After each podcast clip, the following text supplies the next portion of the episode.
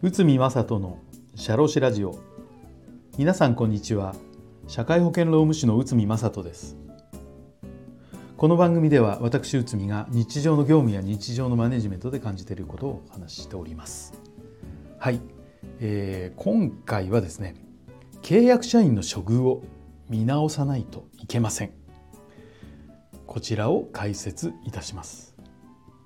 まあちょっとだいぶ前の話になりますけど平成25年4月1日に労働契約法が改正されたんですよね。えーと、この内容ですが、えーと、労働契約法18条ちょっと読みます。有期労働契約の期間の定めのない労働契約への転換同一の使用者との間で締結された2以上の有期労働契約の契約期間を通算した期間が5年を超える労働者が当該使用者に対し現に締結している有期労働契約の契約期間が満了する日までの間に当該満了する日の翌日から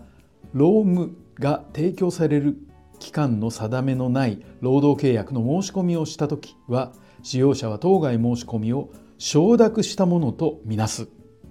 この場合において当該申し込みにかかる期間の定めのない労働契約の内容である労働条件は現に締結している有期労働契約の内容である労働条件と同一の労働条件とする。まあ、これが労働契約法第18条ということなんですけど、まあ、この条文を見ていただきましたけど簡単に言うと有期の労働契約が5年を超えて更新されると。えー、該当する契約社員などが期間の定めのない契約にしてほしいと申し込みを行う。会社は契約期間の定めのない労働契約に転換させなければならない。という流れになります。そしてこの制度が適用されてされる有期労働契約は平成25年4月1日以降に開始される開始されている契約ということになりますよって、まあ、今は、まあ、全てがもう立っているのでこの有期契約といったら、えー、あのもしかしたらこの無期転換に、えーと、変えなきゃいけない状態になっている、えーと、契約社員さんいっぱいいるのかもしれないということです。え、この期間の定めのない労働契約を無期転換無期転換無期転換権というのですけど、え、この改正があった平成25年にはどうやったら無期転換権を発生させないのかが実は議論になった時期がありました。しかしその後あのけ、まあ、コロナもあったんですけど結局、えーと、有効求人倍率も、えーとバブル経済の時期と同一水準になってとなって多くの会社で人手不足となっております。この結果大手企業を中心に対策を検討しないとと、まあ、私どもにもお問い合わせ等が多かったのですが人手の確保が優先されこの議論は尻つぼみになってしまいました。ただ中小企業では対策はしていない考えていない。という会社も多くありまあこういうご相談というのはずっと,、えー、とご相談あります。はい